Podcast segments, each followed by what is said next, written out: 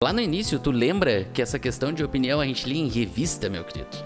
Lembro, isso na época que as escritas do ser humano eram na parede das cavernas, né? Daí chegava lá um pergaminho pra gente, que no fim acabou sendo chamado como revista, não era assim que era? Era mais ou menos isso, e não só esse pergaminho era chamado de revista, e como ele era quase um mandamento pra ti, porque tu pegava aquele negócio tecnológico, impresso num papel, geralmente em cores, aí tu ficava estarrecido e falava, cara, tá aí o próximo joguinho que eu tenho que comprar. Porque se esse cara tá falando que o joguinho é uma nota 9, com 5 estrelinhas, ele vale os meus 40 reais, que na época seriam 40 mil reais hoje. 40 mil reais hoje em dia. Essa tua maneira figurativa de falar, eu acho que ela descreve bastante de como que era e como que foi por muito tempo tu ser uma dessas crianças que nasceu no final dos anos 80, no início dos anos 90, que tu tinha que consumir a informação dessa maneira analógica. Hoje, um cara que nasceu em 2002, ele não entende nada disso que a gente tá falando. Mas quando a gente era jovens, quando o mundo era praticamente pré-histórico, na era dos anos 90, tu não tinha como muito assim receber uma notícia de videogame na televisão, tu não tinha como pegar e ter o contato direto com o criador dessas coisas, um cara que era tão fã quanto tu. Esse contato ele era feito através do que eram feitos todos os outros contatos, que era tu ir na banca e comprar uma revista. Aí tu podia comprar revista de games, de filme, de música. Mas a de games, na minha visão, Thales, ela formou muitos caráteres de muita gente, porque o interesse em música e em filmes às vezes não é tão grande quanto o da maior indústria de hoje em dia, que é o de videogames, né? Então eu, quando era um jovem, um pequeno infante lá, assim, tinha que ir lá com a minha mãe colher frutas, meu pai tava caçando animais na era pré-histórica. Eu me informava muito através de revistas. Aí a gente pode falar da EGM, aí a gente já citou aqui as clássicas CD Expert, que não só eram revistas que passavam a opinião adiante, como muitas vezes o grande foco era te vender um jogo, né? Quem não se lembra da CD Expert Kids ou a da CD Expert já adulta vindo com um demo, um jogo com vários joguinhos ali pra te testar. E aí o jogo maior que vinha ali era um carro-chefe, que daí tinha análise já vendida, era uma Claro. venda casada desgraçada, Pra depois casada, no mês que vem tu comprar a revista com o jogo cheio. E na- nesse ponto da revista tinha um modelo de negócio que eu acho muito interessante. Assim, um dia eu espero que a gente consiga convidar um editor dessas revistas antigas, porque eu acho muito legal a ideia de. Falando das revistas que vinham jogos completos, vinha o jogo completo, a revista ela não era tanto de crítica, mas ela já vinha quase que. A revista era quase que um manual do jogo. Só que a Sim. edição que vem vinha com detonado. Sim, exatamente, então, exatamente. Essa sacada de tipo assim, ó, a gente tá te vendendo o jogo agora, só que se tu comprar a edição que vem, vem outro jogo completo e o detonado desse. Ah, é brilhante, cara. É uma, é uma forma de vender a tua revistinha de uma maneira incrível, né, cara? E a gente lembrando dessas revistas aí, a gente, eu lembro que eu tinha a assinatura da Recreio. Por mais que a Recreio não fosse uma revista de games, vez ou outra vinha ali uma folhazinha, uma página única, Literalmente uma página. literalmente uma página que dava algum lançamento de jogo, falava de algum joguinho. Eu lembro que nessa época eu lia muito, e eu é muito engraçado porque a criança ela faz disso, eu lia e relia review, como se eu estivesse jogando o jogo de verdade. Claro, claro. Porque tu- aí é que tá essa época analógica, tu não podia estar comprando todas as revistas. Exato, não, então podia estar comprando muito menos os jogos. E aí Exato. tinha, o, tinha a revista Super Nintendo World ou a Nintendo Uhum. Game Power, não lembro qual é que era, que vinha com o detonado, o review de Super Mario Land do Uhum. Game Boy, ou o Sonic, né, na recreio do Game Boy Advance. O jogo de Game Boy Advance era caríssimo. Claro. E aí tu ficava ali lendo e relendo a review como se tivesse aquele jogo, falando, eu quero comprar esse jogo.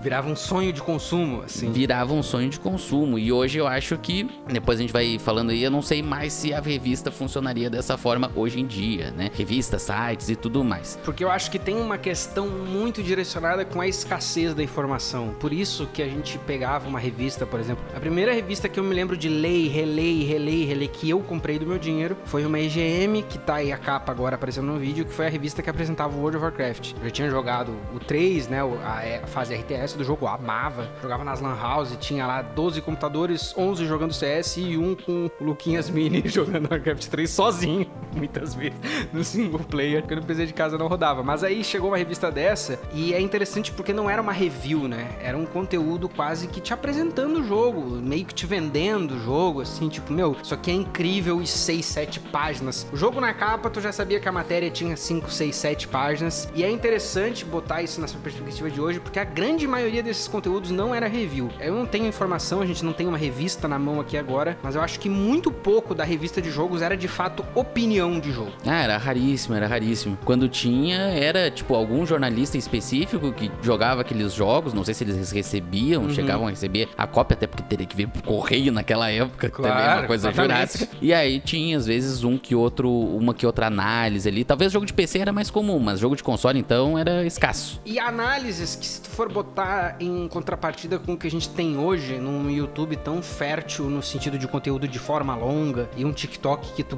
põe jogos, vai ter 50 mil criadores dando opinião, eram. Eu me lembro, pelo menos, né? A gente pode ter ser provado errado pelos comentários, mas eu me lembro de opiniões de jogos, tanto na Recreio quanto em revistas mais dedicadas, geralmente eram o quê? Dois, três parágrafos. Exatamente, exatamente. Nunca a coisa ia muito a fundo e ela focava nisso de te, te impressionar. E isso é uma coisa que vende no fim das contas, né? Porque aí já consegue se perceber um dos principais culpados da indústria de crítica de jogos, que é a própria developer, a própria criadora de jogos, porque se tu tá falando de um jogo que nem, por exemplo, Legend of Zelda, a gente vai falar lá da Nintendo World e a Nintendo World faz uma matéria de seis páginas exposed por A, B, C e D, I e C, que eu repeti duas letras porque eu não sei o alfabeto. Zelda é uma merda. No outro dia, todo mundo que trabalhava nessa editoria tava demitido, assim, e a, e a Abril lá tava contratando novos escritores. Não, não, tem que, tem que rever o time aqui. Exatamente. Isso é interessante porque se as as revistas funcionavam assim, e elas funcionaram por muito dos anos 90, e antes talvez era bem pior, elas funcionavam mais como um meio de te trazer informação e te animar do que opinar, na direção contrária disso foram os fóruns, que eu sei que tu era dessas coisas. Ah, fórum de videogame era bala. Eu frequentava muito o fórum da Game Vício, cara, e aí eu era tipo o mestre Splinter lá, eu era quase submoderador, submoderador do, da Game que Vício. É um baita cargo, né? Hã? Bah, submoderador da área de humor ainda por cima, olha só aqui. Assistant to the Regional Manager Manager pros meus fãs de The Office aí. É, não, o negócio era, o negócio era, era louco. E aí eu lembro que o fórum era uma parada muito doida de tipo, ele pegava um pouco da questão que a gente tem hoje, de todo mundo querer dar sua opinião, uhum. só que eram tempos mais simples, assim, porque a revista, se a gente tá falando lá de início dos anos 2000, a revista ela dava opinião ali pra te saber se tu comprava ou não aquele jogo. Na real, tu ficava desejando só comprar aquele jogo. Na época do fórum, já queria saber dos amiguinhos se tu deveria comprar aquele jogo para jogar com eles, se fosse um jogo multiplayer ou alguma coisa assim, e tá dentro daquela bolha interativa. E eram tempos mais simples no caso de tipo, lembra de quando lançou Crysis? As reviews eram nota 10 porque o jogo tinha gráfico foda.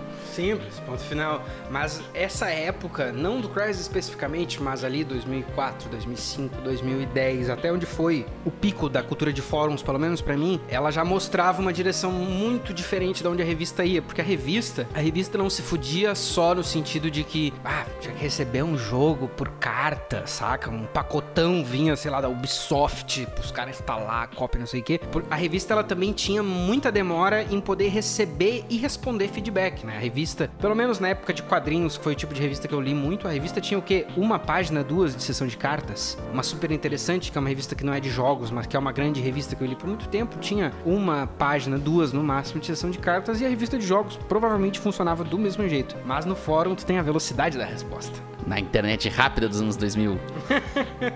e a revista, só, só um adendo, né? A revista tinha até a questão do. Dependendo do que for publicado, teria que mandar por e-mail pra produtora pra ver se eles iam dar o ok, se era alguma coisa patrocinada. Era doido. E o fórum é uma maluquice, né, cara? Porque qualquer pessoa que já frequentou um fórum sabe que tem tudo tá acontecendo ali ao mesmo tempo, entendeu? Numa, se o fórum tem um ambiente que é só de review, tem um monte de gente que jogo, dizendo que o jogo é massa, mas no mesmo fórum, em outra sessão, pode ter um monte de gente cagando em cima do jogo, fazendo piada e o jogo virou um meme. Então, isso me chama muita atenção porque foi um primeiro passo nessa direção da cultura que a gente vive hoje, que meio que qualquer pessoa que joga jogos tem opinião e se ela joga o tempo suficiente, ela tá louca pra botar essas opiniões.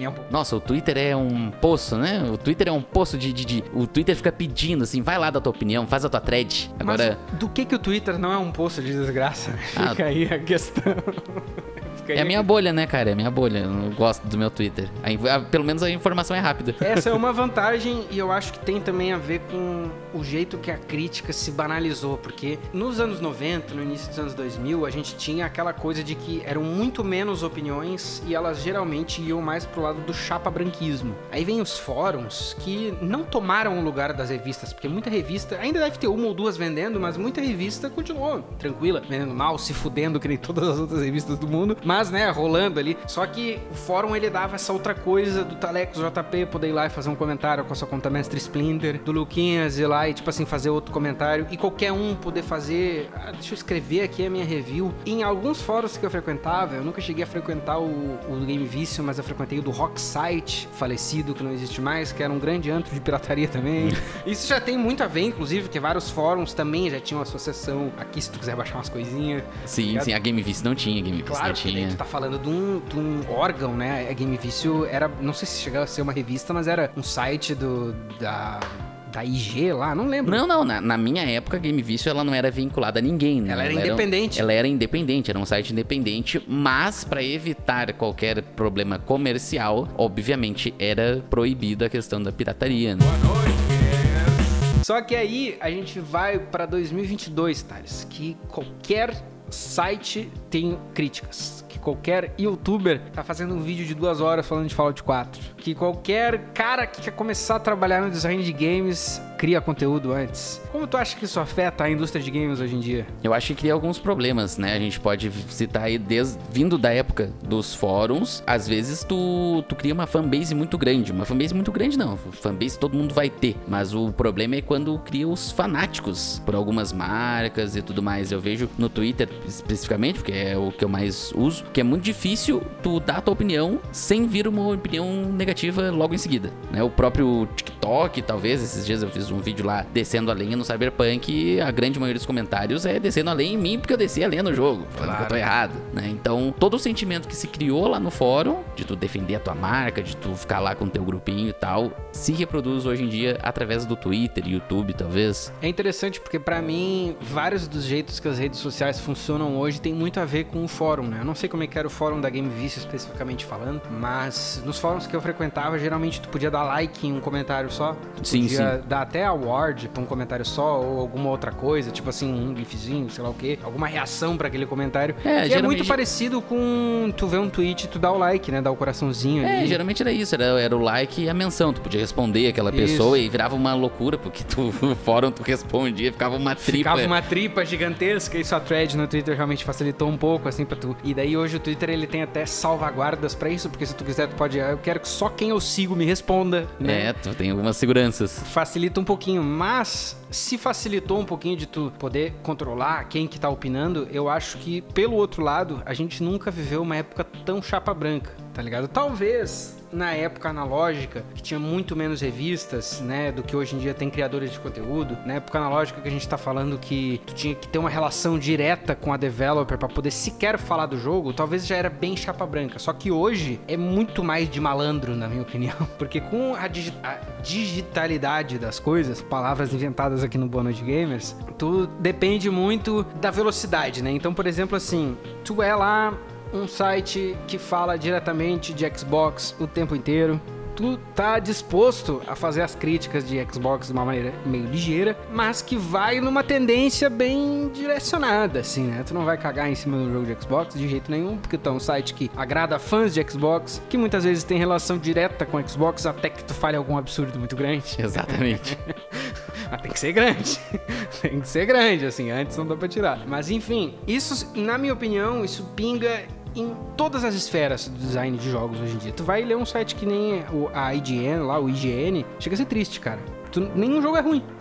Exatamente, é. Eu tava lembrando agora, né? A gente falando sobre reviews, eu lembro de ver. Antigamente tu via jogo abaixo de nota 7. Hoje é muito difícil tu chegar numa IGN, tu chegar ah, num DN, falando dos brasileiros, né? No Omelete, seja lá onde for, pegar um jogo com uma nota abaixo de 7. Tem o pessoal que classifica por estrelinhas, menos de 3 é muito difícil. 3 é o médio, né? 3 de Claro. 5 ainda é o regular ali, mas menos que isso é muito difícil de tu achar. E tem uma certa redundância, na minha opinião, cara, porque tu pega alguns jogos, por exemplo, a série Arkham, ou tu pega, por exemplo, esses novos Homem-Aranha do PS4, e tem uma coisa que tu vai ler meio que em todas as reviews. A série Batman, qualquer Arkham que tu pegar uma review aleatória do IGN, do Game Vista, da puta que pariu, vai ter assim: Nossa, cara, esse jogo faz tu realmente se sentir como Batman, makes you feel like Batman. E tu vai ver todas as reviews, tem a mesma coisa. Ah, esse jogo novo do Homem-Aranha, por que, que ele é bom? Ah, porque o gráfico é lindo, porque ele te faz se sentir como Homem-Aranha. E todos os reviews dizem a mesma merda. Só assim, com palavras palavras ligeiramente diferentes. Que é um pouco.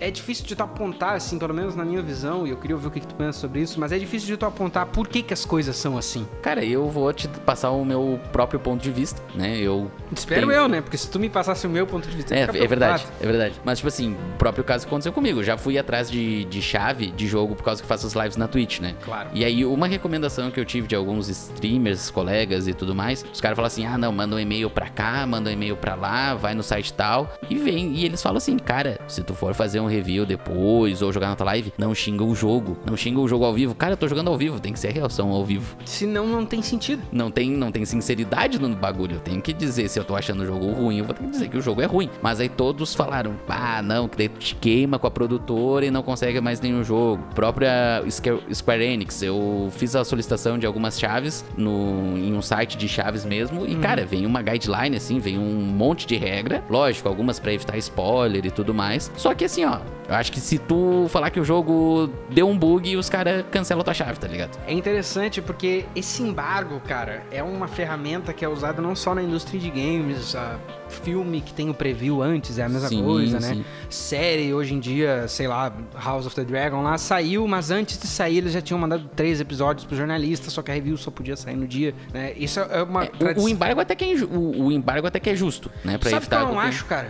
Não Sabe- acha embargo justo? Eu não acho 100% justo. Eu acho que, claro, hoje em dia, na era que a gente vive, que qualquer coisa inflama qualquer um, é difícil de tu não usar o embargo, porque muitas vezes a opinião pública já vai estar escrita antes de sair, tipo assim, digamos, né? Se o Cyberpunk tivesse, não, não tivesse embargo nenhum, o cara pode receber e fazer a crítica que ele quiser sem guidelines, o jogo ele já ia estar sendo muito furado pelas reviews antes de qualquer pessoa comprar. Daí, óbvio, vai bater nas vendas, por isso que o embargo funciona. Só que ao mesmo tempo, é difícil porque quando tu restringe muito o que, que tu pode falar na opinião, tu tá. Não é opinião mais. Aí Sim, qual que é a tu tá- diferença disso pra aquela revista antiga lá que tá só meio que te apresentando o jogo? Tipo assim, na época lá que eu li aquela EGM que eu achei fantástica, que meu Deus, cara, World of Warcraft é o jogo mais incrível do mundo, eu preciso jogar isso.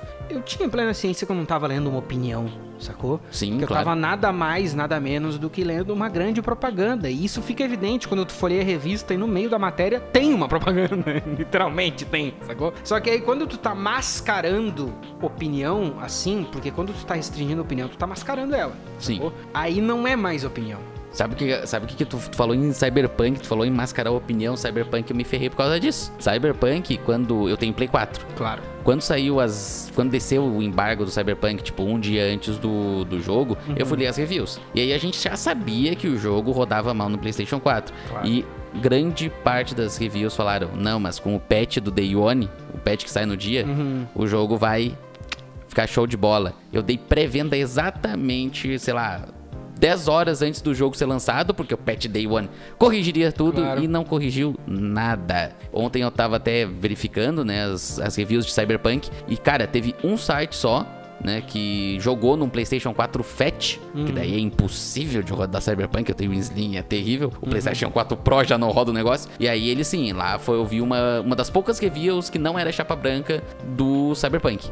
Que é um jogo com um nicho muito grande. A CD Projekt tem uma fanbase muito grande. Eu acho que a galera meio que se privou de descer a lenha no Cyberpunk por causa, tipo, ah, o hype já tava gigante, o marketing já tava gigante. O jogo tava aí, cinco anos a gente criando o jogo, a gente ganhou o jogo. Cara, paciência, o jogo é um nota 8 aí, valeu. O Cyberpunk é realmente um caso assim que tu pode analisar o papel da review e a relação da coisa toda, porque se fossem liberadas reviews antes e se não tivesse guideline nenhuma, esse jogo ia ter saído muito diferente, cara. Ah, com Em certeza. todos os frontes imagináveis. Muito do sucesso da pré-venda e desse hype se criou em cima do histórico da CD Projekt Red de ser essa produção. Os caras fizeram o Witcher 3, cara. Sim. É Não, e, e depois eu lendo, The Witcher 3 teve problemas de lançamento também. Só que como era 2015, a informação ainda não era tão rápida que nem é agora 2020, Claro. 2022. ah, Nem internet, né, cara? Que não era tão rápido assim de tu baixar um jogo desse tamanho que podia vir com um patch de 20 GB.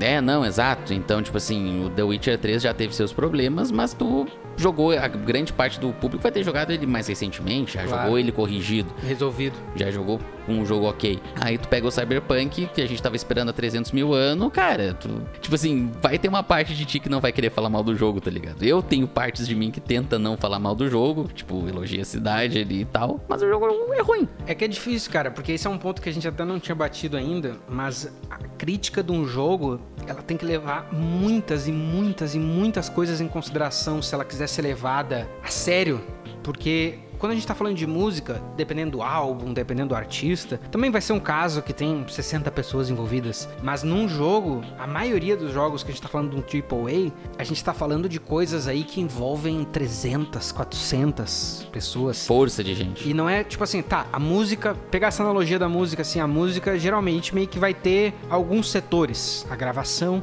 a mixagem, o lançamento, e daí no lançamento tem a apresentação da porra toda ali. Seriam meio que esses setores. Aí tá, dentro da gravação vai ter, tipo assim, quem grava os instrumentos, quem canta, quem, né? São poucos setores. Agora no jogo, cara, você tá falando de texto, desenvolvimento de personagem, história, gameplay, polimento, tá ligado? Aí um mundo, mundo aberto, nossa, tu põe tantas outras variáveis, o jeito que o mundo aberto roda, o jeito que ele- a vida dele funciona dentro, a velocidade. Então, assim, é muito mais difícil, entre aspas, tu conseguir analisar tudo, porque um jogo envolve muita coisa, né? E a análise tem que ser rápida também, né? E a análise tem que ser rápida se ela quer buscar essa tal dessa celeridade. E esse gancho que tu lançou é perfeito pra falar de um jogo que eu acho que tem teve assim a resposta mais complicada de análise, Death Stranding.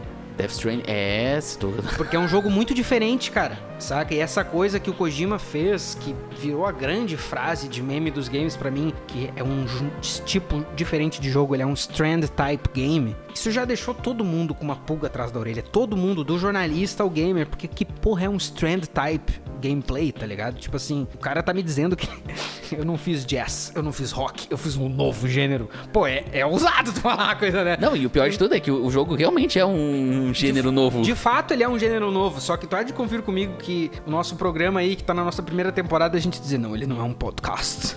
Ele não é um programa de notícias, ele é um novo tipo de. Pro... Pô, é, é, é arriscado, né? Tu falar uma coisa dessa. Mas, se tu vai pegar a resposta do Death Stranding, é um dos raros casos que tu vê coisas de todos os lados. Tem gente É verdade. tem gente, ah, eu não consigo me lembrar assim de cabeça, mas tem uh, sites e, e mídias respeitadas que disseram que o jogo é um lixo completo. Eu me lembro aqui de um vídeo de um youtuber que eu amo, gringo, que é o Videogame Donkey. Ele fez dois vídeos sobre Death Stranding, um logo que saiu e um um ano depois. O primeiro vídeo dele, ele debocha do Kojima de tudo que é jeito. O vídeo nem é tão longo, tá aí na tela aí pra vocês que estão vendo o programa pelo YouTube. O vídeo tem 8, 9 minutos. Ele caga em cima do jogo, debocha de tudo que é jeito e diz que ele não gostou. Só que ele volta no jogo um ano depois.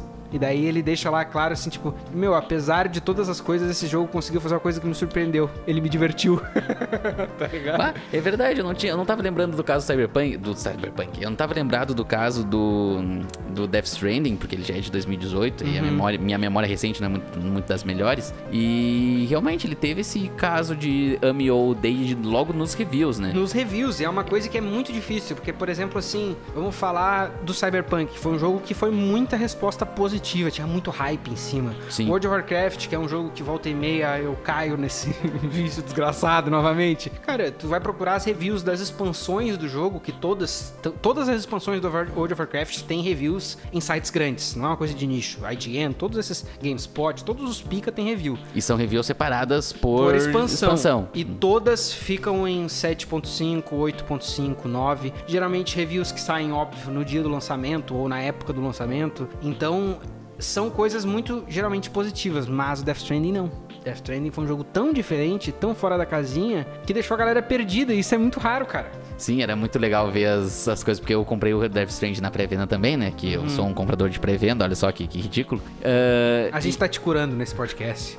E aí, cara, eu lembro que eu joguei assim na primeira madrugada. Eu falei, mano, explodiu minha cabeça. Esse jogo é foda pra caralho. No outro dia de manhã eu tava vendo a galera descendo além no Cyberpunk, dizendo, nossa, que jogo lento. Nossa, que jogo diferente. Nossa, que cadê a ação? Onde é que tá o tiro? Onde é que tá não sei o que? E eu fiquei, cara, os caras não pararam pra jogar, tipo. Eu acho brilhante. 30 essa minutos. crítica. Exato, eu acho Eles não brilhante. conseguiram parar pra jogar 30 minutos e tentar entender, tipo, tem termos de gameplay, né? Porque ele tem uma hora de vídeo ali no é. começo e dane-se. É um Mas, filme antes de jogar, assim. Mas, tipo, os caras não conseguiram pegar a ideia, né? Não, não sei quanto tempo também que liberaram o jogo antes pros caras ficarem jogando, se os caras realmente não, não, não compraram. Ou talvez até a review dele, uma review positiva de Death Stranding não fosse vender bem, não fosse dar muito clique, Não fosse dar muito clique. né? Um jogo é do que é um Kojima. eu deixo, né, cara? E, e aí a gente já tá falando de um bagulho que, oh, Hideo Kojima é respeitado. Sim, Saca? Tu pode não gostar, mas assim, tu não gostar de Kojima, tu é um louco, porque todo mundo tá te dizendo que é foda, sacou? E é foda, não é porque, ah, é um grande, é um grande complô de chapa branquismo. Não, cara, o bagulho é diferente mesmo. Tão diferente que o cara, quando ele saiu da Konami, ele criou praticamente uma cruzada. Hoje a Konami é quase tão mal vista quanto a Ubisoft. Muito pelo jeito que eles conduziram a demissão dele. é verdade. O Kojima, coitado, comeu pão que o diabo amassou. Entre aspas, né? Porque é um multimilionário, assim. É, né? Tipo, ele comeu o pão que o diabo amassou, só que é um diabo em Paris, assim, ama- ama- amassou um pão feito na hora, assim, tá bem tranquilo. Eu acho que até com o fim dessas revistas tipo Nintendo World, que eu não sei se existe ainda, mas eu tô assumindo que não existe mais. não, não existe, não existe. Com o fim dessas revistas, alguns dos jornalistas devem ter ficado até assim, "Oh, finalmente posso falar mal do bagulho. Porque aí é um caso que é bem difícil, assim, de tu pegar e fazer uma crítica negativa, tu vai apanhar na rua. Ah, até acho que não, cara. Eu vejo muita. Discordando um pouco da tua parte, eu vejo muita gente no Twitter tendo as mesmas críticas a Pokémon. No Twitter. No tu não vê Twitter. um site dizendo assim, não, isso aqui é objetivamente ruim. Quando acontece. Ah, não, não. Tá. Aí é que tá a diferença. No, a opinião pública, eu vejo que ela é literalmente. Tem, tu pode falar o que tu quiser. Tanto é que tem vários youtubers e criadores de conteúdo que meio que se criaram em cima de um dos papos mais idiotas que eu já ouvi na minha vida, que é Dark Souls tem que ter um modo fácil. Ah, sim. Tipo assim. Aqui já tem gente dando um sub no programa, mas eu acho essa uma das conversas mais idiotas que eu já ouvi na minha vida. É paternalista e tá chamando o gamer, no geral, a pessoa que nunca pegou um controle e é que joga sempre de burro. Tá dizendo todo mundo é burro, sacou? Mas ao mesmo tempo, isso é. A gente vive num mundo tão democrático que todo mundo pode falar essas coisas, inclusive criar carreiras em cima disso. O que eu acho fantástico. Eu acho que tu tem que ter o direito de falar a merda que tu quiser, exceto algumas pré-estabelecidas pelo direito humano, assim. Mas falar que Dark Souls precisa de um modo fácil não tá estabelecido, não falei isso nunca mais. Porque aí tu pega um caso clássico que nem o Too Much Water. Eu não me lembro tanto do nome do Pokémon, eu acho que é o Sword and Shield. Talvez eu esteja citando o Pokémon errado, mas vai estar corrigido no vídeo se você está assistindo pelo YouTube. Inclusive nos siga lá. Mas foi uma crítica que veio, se eu não me engano, pelo IGN, né? Disse que o jogo é isso, isso e aquilo. E daí nos pros and cons lá, ah, é o mesmo jogo de sempre, não sei o quê. E daí nos cons tava lá que é Too Much Water, né? Porque é um jogo que aparentemente teria muitas áreas com água, teria muito. seria muito escorado em pokémons de água diretamente. Então a, a menina que fez a crítica, que é outro ponto também, a crítica a partir de um homem ou de uma mulher, pro gamer médio, básico, lixo humano, tem muita diferença. Tem, os tem. Mas quando ela fez essa crítica, falando ainda de uma fanbase mais calma que nem Pokémon, tanto que Too Much Water virou um meme. Se tu colocar Too Much Water meme agora no Google, vai aparecer as mais variadas explicações e desenvolvimentos desse meme. Mas não é uma crítica em si inválida, sacou? Tu pegar. Sim. Às vezes, às vezes a nossa crítica é meio burra mesmo. Às vezes a gente quer. Ou, ou meio simplista, porque o ser humano é complicado, tu não concorda, Thales? Bah, eu concordo a full. Agora que tu falou do jogo é sempre o mesmo, no caso de uma revista falar disso de Pokémon, já notou como sempre que o jogo muda, a galera fica puta? Claro. Tu já notou claro. que, tipo, God of War, por exemplo, mudou totalmente de sentido Uhum. no, no God of War 2018, ganhou um monte de fã novo. O jogo é muito, muito, muito melhor do que ele era antigamente, mas aquela galera que é fã ferrenha tá lá xingando a revista, tá lá chegando o site que falou assim: bah, tão aplaudindo esse jogo de historinha que virou God of War, cadê o combate? Sendo que o jogo continua tendo combate, eles Claro. vão ter lutar, né? Não tem muito o que fazer. Ah, outro, outro tipo de jogo que sofre com, com essa questão daí de, tipo, mudar muita coisa e ficar ruim e todo mundo ficar ruim, que eu acho que é um dos poucos jogos que recebe review ruim hoje em dia, Need for Speed, que a gente já falou aqui, né? Claro, sim, de fato. Mas é interessante porque se tu vai ver, primeiro que o gamer, num geral, a gente pode falar isso aqui de maneira empírica, mas é um fato. O gamer ele tá muito escorado na nostalgia de saída. O baseline do gamer é que se tu fizer uma menção, uma referência a algo que ele já jogou, ele vai achar fantástico. É verdade. Não é à toa que a gente vive um mundo onde um dos maiores jogos competitivos do Switch é Smash Bros. Não é porque o jogo é ruim, ele é bom, ele é bem bom. Só que muito da nostalgia dele pro jogador casual é que tu pode jogar com personagens da Nintendo inteira e de outros jogos também. Tanto é que um dos pontos de contenção e debate, tipo assim, porra, como assim tu adicionou X personagem e não adicionou Y, que é muito mais massa e muito mais eu quero jogar com isso, não com o carinha do Minecraft, tá me entendendo? Sim. Então, quando a gente parte desse ponto, tu consegue entender, por exemplo, assim, tem dois casos dentro da série Fallout que pra mim representam a dualidade dessa discussão. Pra mim, Fallout 4 é o melhor da série. O melhor da série, pra mim. Só que ele é um jogo que ele é extremamente criticado desde o momento que ele saiu. Muito pela apresentação lixo que a Bethesda faz de entregar um jogo que não tá pronto, que é uma coisa que a gente já debateu aqui no nosso primeiro episódio. Mas também porque ele é um jogo que vai diretamente contra o que algumas das coisas que já existiam no Fallout iam. Por exemplo, assim, a crítica básica de que não é um RPG, ou de que ele é muito raso. Essas críticas. Bah, ele é muito raso. Essas críticas elas não percebem o quanto o jogo ele vai numa outra direção. Só que tem outro jogo na série Fallout que mostra como as críticas podem ser certas e cravadas, que é o Fallout 76. Um dos Bah, é piores terrível. jogos, um dos piores jogos que já saíram na nossa história recente, que mostra o descaso completo da Bethesda com o jogador. O jogo, a Bethesda basicamente entendeu que tá, a gente pode lançar qualquer merda assada, vocês vão comprar e vão achar fantástico, né? Basicamente é isso, assim.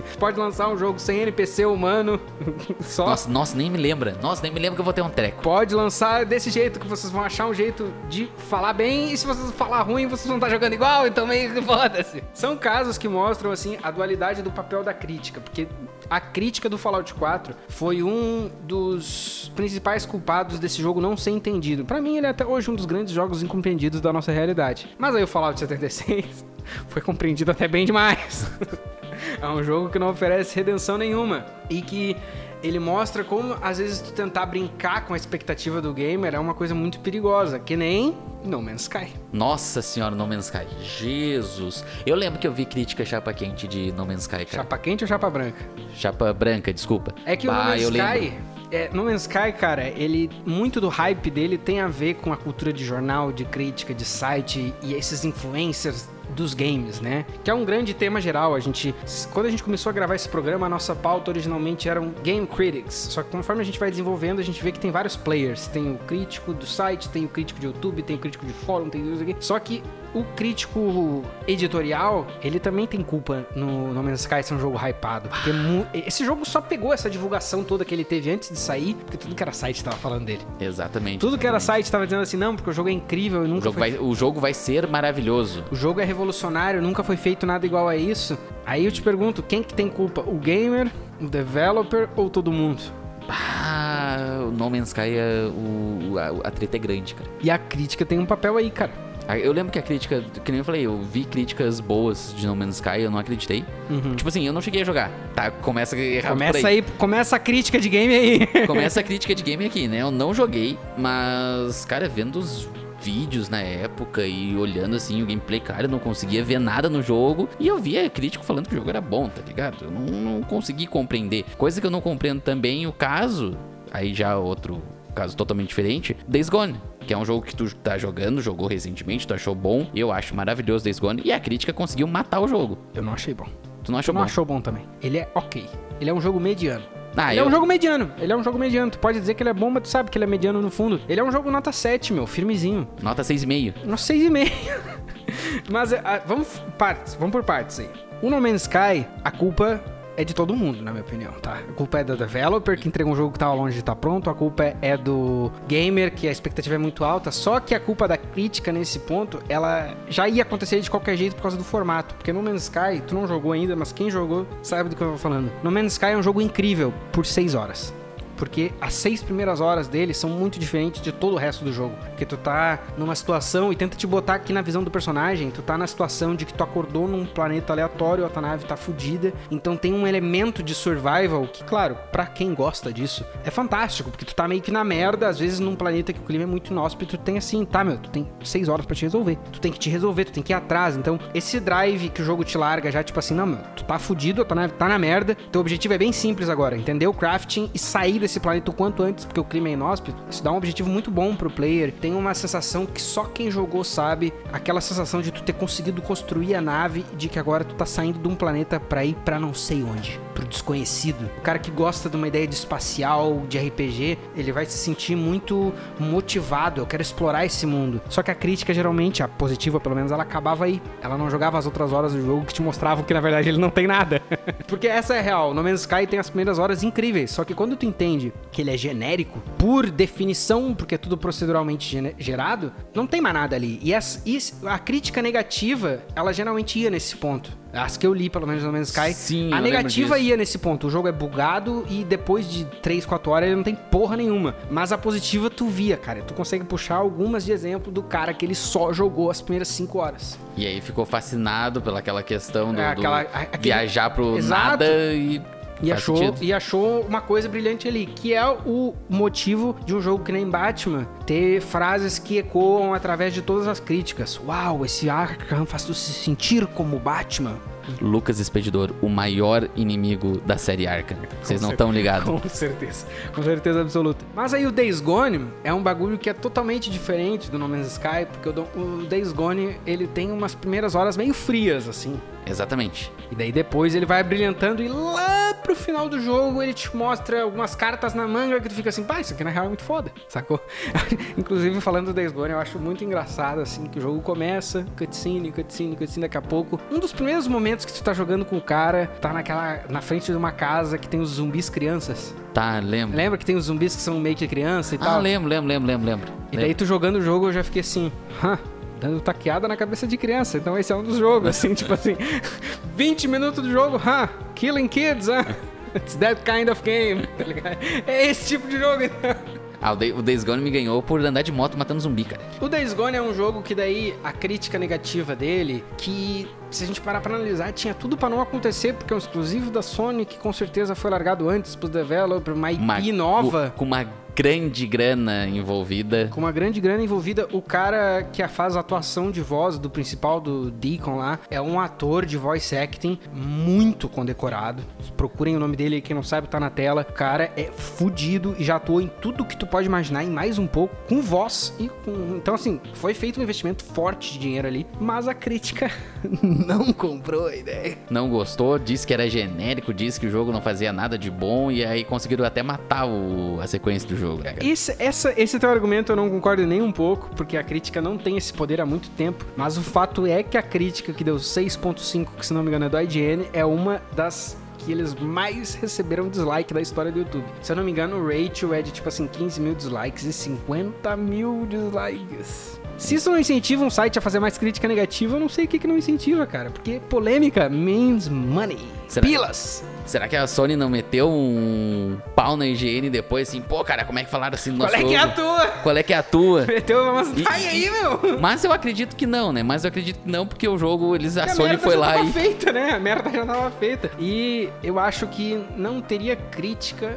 positiva que fizesse esse jogo ter uma continuação. Porque a crítica do IGN, inclusive eu reassisti me preparando pra essa pauta, a crítica fala basicamente assim, um momento a crítica diz assim, cara, isso aqui é um filme de uma hora e meia que esticaram pra seis. Ah, isso é verdade. E é muito verdade. Tipo assim, a- quem não, nunca assistiu, quem já jogou Days Gone e gosta, não gosta, vai assis- assistir a crítica agora, removido o lançamento, que tu vai ver que não é uma crítica ruim, cara. Não, não, Tipo é. assim, a crítica inteira, ela vai precisamente nos pontos que o jogo tem de... Algumas coisas a pessoa não gosta lá, tipo, tem uma coisa que a mulher fala que é tipo assim, ah, porque daí o jogo tem uma habilidade de desacelerar o tempo, que não tem nada a ver com um biker. Essa é uma afirmação que é disputável, porque o que, que tem a ver a profissão do personagem com os skills que tu vai ganhar no jogo, o gameplay? Sim, até, por causa que é uma questão de mecânica, né? De De, mecânica, jogo. exatamente. Tu pode discutir isso, mas no geral a crítica é bem fidedigna aos defeitos do jogo, que é um jogo que realmente. Tanto é, cara, que o jogo, sei lá, tem 60 horas de história. Na hora 40, tu é apresentado pra uma área completamente nova com outros antagonistas e tipo assim, agora tu vai pra cá e tu não pode voltar. É, é doideira. É de doideira. maluco, o jogo é de maluco, cara. O jogo é um jogo bem diferente e é um caso de crítica, assim, que tu pode estudar. Mas o fato é que eu acho, assim, até chegando no próximo ponto pra gente esmiuçar, a crítica não tem tanto poder assim, cara. Tu acha que não tem? Não tem, não tem, porque não foi a resposta da crítica. Pode ter sido a resposta da crítica com as vendas, mas a resposta, do público foi bem morna também, cara. Eu acho que esse jogo ter recebido tanto dislike, a, a review dele ter recebido tanto dislike, porque as pessoas queriam gostar, mano. Que tu há de convir comigo que o jogo, ele. Tu tá louco pra gostar dele, saca? Eu, pelo menos, eu tava preparado. O jogo é lindo.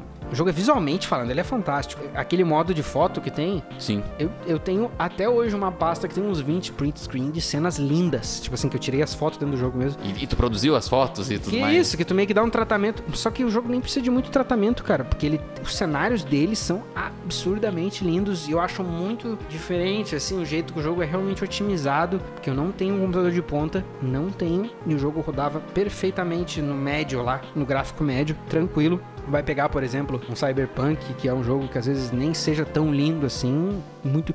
Um Fallout 4, que é um jogo de 2015, é muito pior otimizado, muito pior otimizado do que o Days Gone. Só que ao mesmo tempo não tem como, cara. A gente tá falando de um bagulho que Days Gone é zumbi, é outro momento cultural, sacou? Esse jogo seria incrível se ele saísse em 2011. Tu acha que isso mudaria um pouco a, a visão do público na com questão certeza, da, da cultura? Com certeza, porque daí, cara, a crítica, ela é refém de algumas coisas que envolvem, por exemplo, o contexto histórico, o contexto de momento. E a gente vive uma época de 2010 pra cá que tudo que é jogo é mundo aberto tudo, que é, jogo é mundo aberto, daí tu joga um mundo aberto e outro. O The Witcher 3 não tem tanta diferença assim do GTA V, no sentido de como que o mundo aberto funciona, sacou? Que não tem tanta diferença de como que o Days Gone funciona, mas tem uma. O bagulho é muito mais genérico. E o Days Gone, especificamente falando, que isso aqui já tá vindo com a crítica de Days Gone, né? Mas o Days Gone, especificamente falando, ele tem um sistema de progressão horrível. Ah, tá. Esse aí, esse aí é complicado também. Sacou? Tipo assim, não tem o que falar. Então, pega um jogo desse e coloca ele no contexto histórico que todo mundo tava disposto a jogar um jogo de zumbi, um contexto histórico que muita gente tinha jogado muito menos mundo aberto, ele ia ser um sucesso muito maior. Ah, com certeza. E por isso que eu digo que a crítica nesse caso, tem lá aquela, aquela história do game, do lead designer da porra toda, ai, porque a crítica matou meu jogo. Não, meu irmão os seis anos que passaram entre o período que ele saiu e quando ele deveria ter saído que matou o jogo, tá ligado? Ninguém mais quer saber de zumbi e horda. Se bem E que a jogo de horda é legal. Não, Se bem a que horda é, legal. um dos melhores momentos do jogo, que eles deixam pra te mostrar nas últimas três missões, socando uma horda atrás da outra. Sacou? E daí Não, no final é- do jogo, o final extra, pra quem não jogou, fecha os ouvidinhos agora, mas o final, lá no fim da porra toda, mostra que, ah, se pá, vai ter um dois. E não vai ter, não vai ter. Não, só não vai ter, assim, tá ligado? Pior que essa questão do, do contexto momentâneo ali da, da cultura é um negócio que eu não tinha levado para não tinha parado pra pensar que influenciava a crítica. Claro. Porque tu pega, por exemplo, Ghost of Tsushima, ele é um jogo tão genérico quanto Days Gone. Não sei se tu já jogou, mas ele é exclusivo ainda do, do Play, não sei se ele saiu pra Não, PC já. sei. O Ghost é um jogo super genérico, eu não curti, mas como a pira da galera tá com Sekiro, Foi bem na de mesma Japão, bah, a galera acha, acha Ghost of Tsushima assim o, o- ovo de ouro do, da- do, do PlayStation. Eu vi uns vídeos e achei bem triste, bem Sekiro sem graça. Mas tu tem muito, muito ponto nisso. E tem a ver também o contexto, por exemplo, hoje em dia um jogo nem precisa de muito para ele ser apontado como Souls-like. Principalmente pela crítica. E aí a gente vai até num outro ponto que vai ficar pro próximo episódio pra gente esmiuçar à vontade. Que a crítica e a imprensa de jogos, na verdade, ela tem alguns impactos que eu acho que são muito negativos. Não só no sentido de games, mas a imprensa, às vezes, ela pode fazer coisas que vão machucar o, o consumo desse tipo de produto Tem alguns vícios, né? na- alguns na- vícios. E a indústria de games tem um vício hoje que já tá machucando os jogos, que foi inclusive apontado por um criador de conteúdo de videogames brasileiro, meu mano Breno Mancini, que é tudo é indie. Pá, verdade, tudo é indie. Tudo, É um tudo vício de hoje em tudo dia. é Souls-like. Tudo, é Souls-like e tudo é indie. E eu entendo, se tu vai parar pra pensar aí, que é muito mais fácil tu vender um jogo usando termos dos momentos que ele é popular. Tipo assim, ah, Souls-like é popular hoje em dia. É muito mais fácil tu descrever um jogo sendo Souls-like do que inventar novos termos que ninguém tá ligado. Ou dizer que ele é um jogo de ação e aventura. É, tipo assim, eu entendo isso e é muito. Por exemplo, assim, Stray é um jogo que facilita muito pra ti no sentido de escrita, de como vender ele, só dizer que ele é um jogo indie, do que explicar. Ah, então ele é independente, pero no mucho, saca? Sim. Sacou? Tipo assim, aí tu tá perdendo um espaço dentro do teu texto que tu já tá falando pra uma galera que tá acostumada a consumir review de 45 segundos. Sim, Sacou? sim, exato. Mas, um ponto que o Breno Mancini fez, um dos vários críticos que a gente conheceu, eu conheci pelo menos estudando pra essa pauta, é um pouco disso. Esse termo de tu colocar indie pra tudo machuca, e tu sabe que machuca. Claro, claro, não. A própria pauta do, do de Games Indie é um negócio que eu quero trazer pro programa, que, tipo,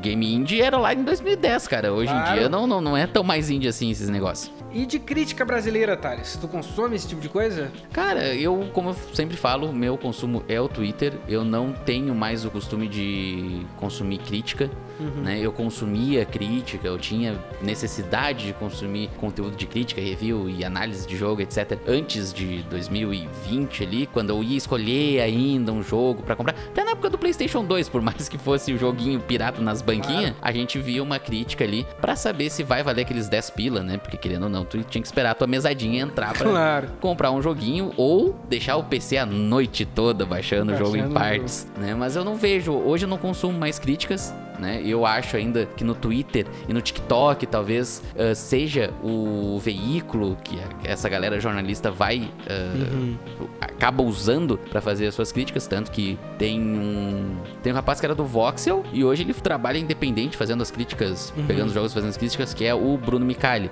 Eu curto assim as críticas que ele faz, ele é bem bem tranquilo na questão tipo, ele não é nem time PlayStation, nem time Xbox, nem time Switch. Foda pra caralho, o cara tem todos os consoles em casa, Claro. né? Uma coisa que É acho um profissional da indústria, é né? um Afinal de profissional mesmo, né? Então eu vejo que, tipo assim, esse é um cara, por exemplo, que ele é bem neutro nas críticas. E ele faz tudo de forma independente, ele pelo Twitter mesmo, pelo Instagram dele, ou pelo YouTube dele, sabe? Uhum. Ele não tá mais atrelado nenhum editorial, então acho que talvez isso seja uma coisa boa. A galera que pode ser independente no, na parte crítica, ela pode se usar disso pra não ficar atrelada a um editorial, não ficar atrelada necessariamente a um chefe, né? Que vai mandar tu ser tranquilinho na tua crítica. É, esse é um bom ponto mesmo. Eu acho que pra estudar pra pauta desse programa, eu aprendi algumas coisas. E sempre que uma pauta me obriga a estudar e aprender, eu acho fantástico. Por exemplo, eu achei que não existia de forma alguma mais crítica em formato de site no Brasil. E alguns sites, de fato, estão fazendo isso. Um que eu quero, de fato, dar um destaque aqui que eu me impressionei, cara, é o Gamerview lá. gamerview.ai.com.br, acho que é. O endereço vai estar bem certinho aí. Porque, cara, tu tá fazendo crítica de jogo há 14 anos. É brutal, velho. E é de tudo. De tudo, de tudo. Coisas que eu procurei. Fallout, tem mais de um lá. Ah, eu procurei. Death Stranding tem. Tudo tem. Saca? Tu vai- Pior é que eu falei, procurei e falei dois jogos. Mas tem uma caralhada, tá? Confia em mim. Agora eu não consigo me lembrar de nada porque tem um microfone na minha mente e a gente esquece de tudo quando tem um microfone. Mas se vocês forem olhar, tem uma caralhada de review de tudo que é jogo. Eu entrei no site ontem e ontem tinha assim três artigos novos, review, notícia, não sei o quê. O que é um bagulho que eu acho de aquecer um pouquinho meu coraçãozinho, ver que os caras estão fazendo num site, o bagulho é foda. Mas um site que nem o Game Review, na minha opinião, é um caso raro, porque a crítica de YouTube se concentra, a crítica se concentra no YouTube, crítica de games se concentra de fato dentro do YouTube. Tu vai ver aí caras que nem o, Bre o Breno Mancini, esse, aquele Blader Coyote, Que é daqui de Porto Alegre também. que é de Porto Alegre. E aí tem canais que eu não sei assim se é diretamente crítica, mas comentário em games, que nem o Gema Please lá, tá ligado? Que é Sim. outro- um cara que hoje é um youtuber enorme, no meu ponto de vista. É, eu, eu prefiro realmente crítica, crítica com nota tal, nota tal, nota tal e uma análise mais, Uhum. mais a fundo, assim, do, do, do- jogo. Eu prefiro atualmente o conteúdo de análise, né? Ele não, não que análise e crítica não seja a mesma coisa, mas eu digo, o cara que não dá nota e faz a análise do jogo, eu acho mais útil que o cara que faz aquela análise e dá uma nota no final. É que a nota é um outro ponto, né? Inclusive num programa de crítica a gente falou tão pouco da nota, né? Isso é uma coisa doida que a gente tá falando sei lá, 40 minutos, uma hora, a gente ainda não falou de nota. Mas quando tu tá falando de uma coisa abstrata tu põe nota, tu magoa muitas pessoas, né, cara? Que nem a crítica do Days Gone toda, uma das revoltas foi que foi um 6.5, que é de fato uma das coisas que representa o jogo, na minha opinião. Ele é bem 6.57, acabou ali, tá ligado? Só que a análise no YouTube, esse é um ponto que me interessa mesmo. Por exemplo, o Breno Mancini eu não vi muito dando nota, sacou nos vídeos que eu vi dele. sim. E aí tem outros caras do YouTube gringo que eu acho fantásticos, tipo Joseph Anderson, crítica de Dark Souls, oito vídeos de meia hora cada um. tá entendendo? É, não, crítica é ao Fallout maluco. 4, duas horas de vídeo, sacou? Então aquele, o Noah Cadwell Gervais, ele fez uma crítica de cinco horas de Dark Souls que ele jogou todos. Aí não é assim, nota tanto, mas é isso que tá falando, uma análise profunda, que o cara joga muito bagulho, ele joga e ele rejoga. E sabe o que eu gosto dessas coisas, cara? Porque eu me vejo nos caras. Tipo assim, muitos desses papos que os caras têm, às vezes, é, são coisas que a gente tá jogando sozinho e pensando.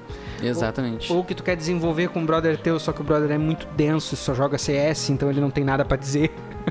É, não, eu, eu gosto desse conteúdo, porque teve uma época ali que eu tava fazendo umas escritas pra um site. Pra um site, pro meu site, né? Eu fiz um WordPress e eu falei, pá, vou ter um site de, de crítica ali. Eu vou jogar o joguinho e vou falar o que eu senti dele, parte filosófica, ideia do jogo e tal. E aí eu gosto desse, desse conteúdo. Eu queria me aprofundar mais pra continuar escrevendo, só que aí eu tenho preguiça de escrever, né? É foda. É, e que daí tu tá entrando num ponto que eu queria tocar. Inclusive, muito obrigado por levar esse gancho, porque a crítica impressa, e ela não é mais impressa, mas falando do site em si, a crítica que vem da mídia em tese impressa, ela brinca muito com a atenção do nosso público que tá acostumado com, tipo assim, TikTok de 45 segundos. O fato da gente estar fazendo um podcast que vai ser somando vários programas aí não demora muito a bater 10 horas, 15 de conversa, é conteúdo de longa forma, que daí tu tá, tu tá saindo de um ponto de partida que o cara que tá clicando aqui ele tá disposto a ficar uma hora ouvindo. Mas pra amarrar esse papo extenso e de maluco, eu te pergunto então, Thales, qual que é o sentido da crítica no contexto dos games pra ti? Cara, eu acho que hoje, como eu digo,